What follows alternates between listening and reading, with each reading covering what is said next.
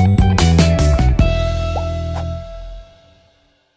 Buenos días. La sección de municipal abarca hoy las primeras páginas de la región, concretamente con que Jacome reconoció ayer en el Pleno Municipal del Concello de Ourense que además de todos los ingresos públicos publicados el día anterior en este diario, percibe hasta 360 euros mensuales por ser vocal en el Consejo Municipal de Deportes, en un lugar donde apenas ha intervenido. Tiene todos los detalles sobre esto y sobre el Pleno Bryce Iglesias.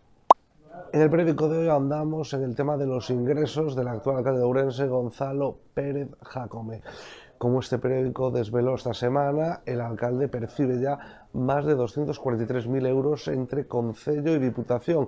No es ningún secreto, ya que está publicado en los portales de transparencia de la institución local y de la institución provincial. Pero además, eh, Jacome eh, desveló ayer eh, otros ingresos que no constaban en esos dichos portales de transparencia y es que percibe también dietas por acudir al Consejo Municipal de Deportes. Pese a que todos estos datos son públicos, ahora el alcalde mostró su intención de demandar a este periódico. Además, en la apertura de hoy contamos qué es lo que hace Jacome en todos los organismos de los que percibe dietas.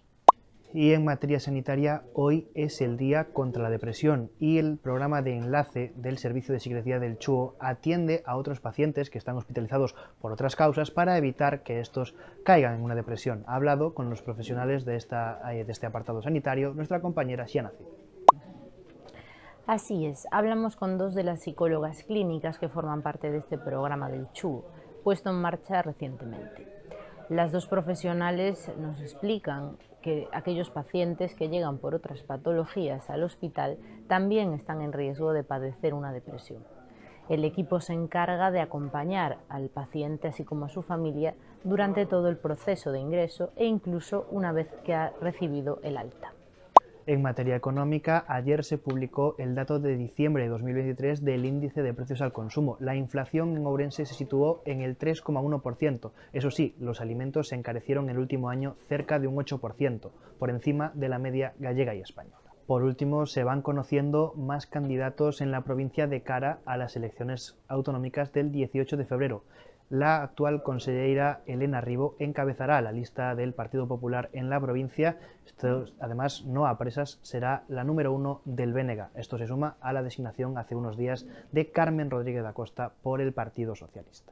Y la sección de provincia abre hoy hablando del futuro centro de salud que se ubicará en Carballiño, que da otro paso más. En este caso fue el Pleno del Concello que aprobó la recalificación del suelo donde se ubicará esta nueva infraestructura. Además, también en la sección de provincia, Ceganova acogerá el la gala de premios de arquitectura 2024 del Colegio Oficial de Arquitectos de Galicia.